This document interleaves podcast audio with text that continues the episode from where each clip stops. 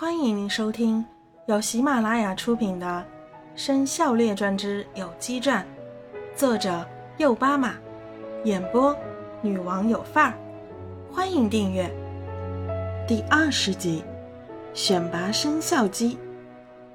同学们，上集我们说到，九凤率神甲军到了淡宇宙，三下五除二就打败了元凤。天神突然赶到。却说九凤要输，转眼九凤就兵败如山倒。九凤气得要自爆，黑白拖拉机立即伸出乌鸡白凤丸，在爆炸发生前将九凤吞了进去。太阳新来的火魔与火怪破开黑蛋，里面却是一无所有。生肖学院的三位老师一起走了。天神对生肖神说道：“此事已圆满，我回天界了。”你们也去生肖学院看看，确保生肖鸡顺利选拔。五位生肖神点点头，都同意了。天神又对元凤说道：“元凤大神，你也去看看吧，顺便也确认九凤的生死。”元凤点点头，也同意了。唉，五位生肖神和元凤走后，天神在大宇宙里。独自叹气。此时的天神内心有些烦乱，因为不久之前他收到不好的消息，生肖狗的选拔也出现了一些问题，需要他分身又分神去处理。天神一个念想就回到了天河别墅，一头扎进祥云堆里，想舒舒服服的睡上一觉。不想刚闭上眼睛，脑海里就出现了天龙和青龙互掐的信息。天龙说。青龙，你别老是烦我，出去的事已经够让我烦的了。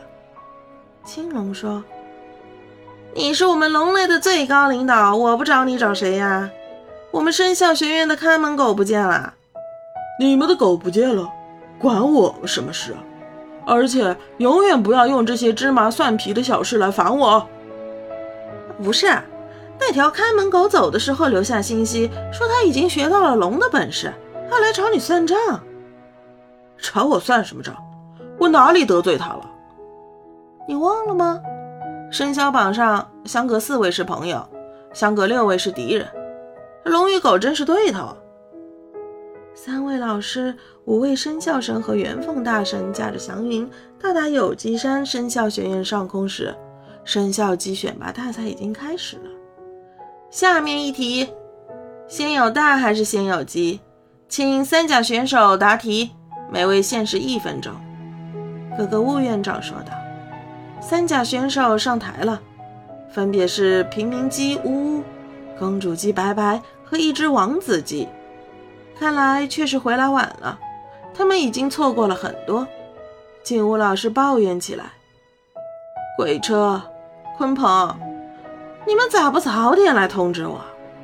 鬼车老师和鲲鹏老师对视一眼，双双苦笑。金武老师，不要怪他俩了，我这里有回光镜，我们一起来看回放。元凤大神说道。五位生肖神组成了超级体无有神，伸出超级灵犀指对着生肖学员一点，说道：“先暂停下面的时间。”视频回放显示，第一场比赛很简单，就是看有机班各位学生的战斗值多少。由于学生们的精灵光球已经全部爆炸，大家就将战斗值显示在眼睛里。现场的院长领导只有葛格物院长，他就拉上了小卖部的店老板，一个读取数据，一个现场记录。这场比赛选出了前二十名，淘汰了后三十名。视频中第二场比赛就很精彩了。格格巫让二十名学生按战斗值从高到低排成一排，然后让他们一二一二的报数。好，听我口令，刚才报数字一的向前走一步。格格巫说道。于是二十名同学就分成了两队，战斗值相当。下面。你们两个队都变成人形元神，然后以家传绝学进行对抗赛。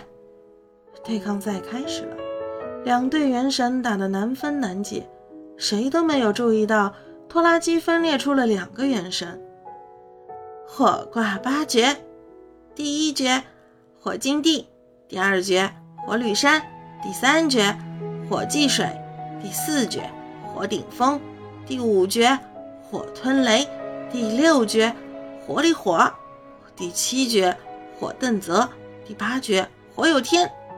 一时间，场上火焰纵横，大家都出相同的招式，谁也没有讨到便宜。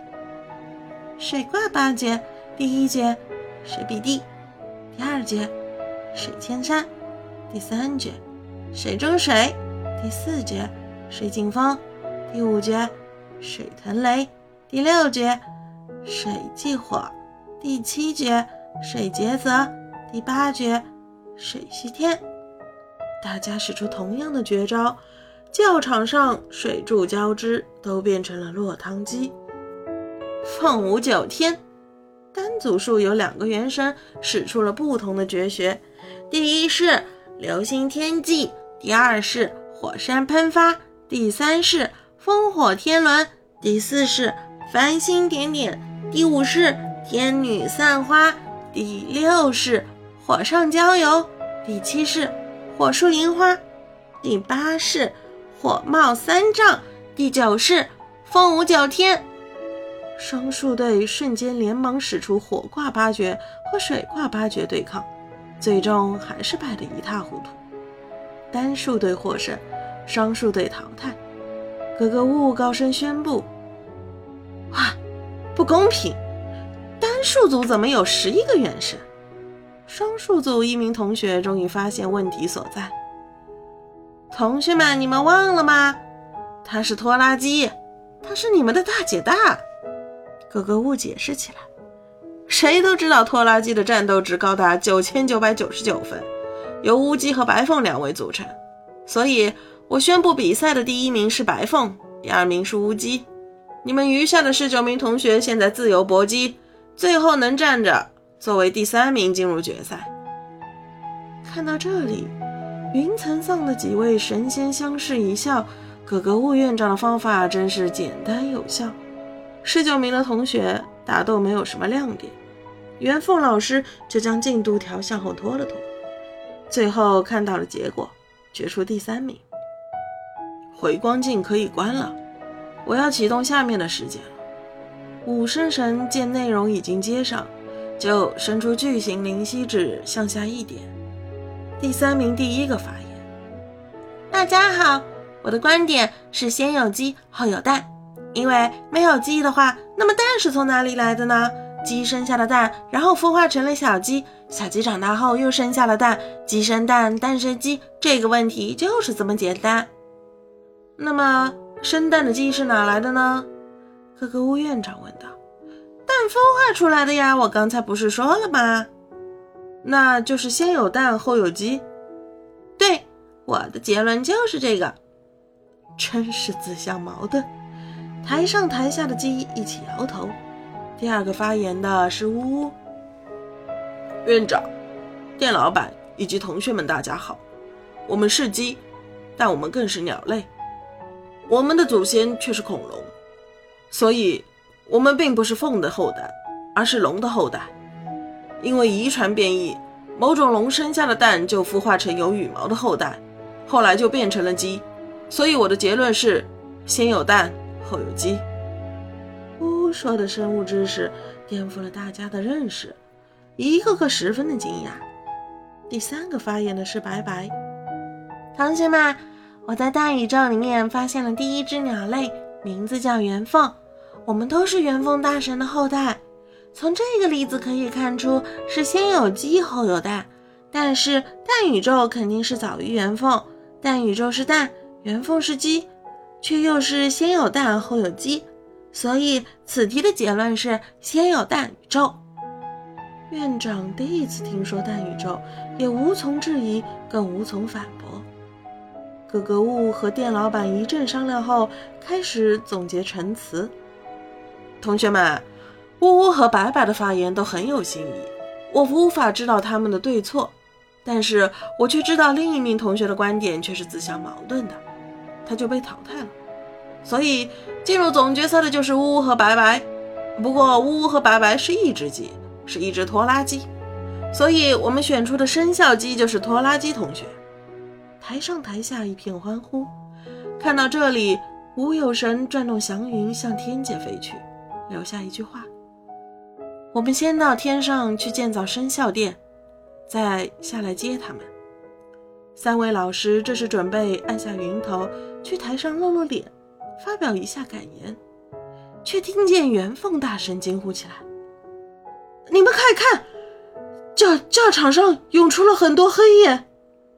院长和店老板也发现了黑烟，吓得飞了起来，落在了台下学生堆里。这时，台上的黑烟就凝聚成了一只九头鸟，一只火凤凰，一只火烈鸟，一只鸾鸟，一只独角鸡和一只胖鸡，正是九凤、朱雀、碧芳、青鸾、虫鸣和胖花。爸爸妈妈。拖拉机冲了过去，被六位父母抱了个结实。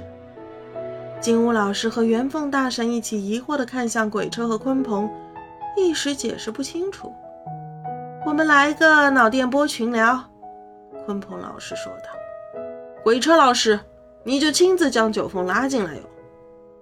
为什么要我拉？你是群主呢。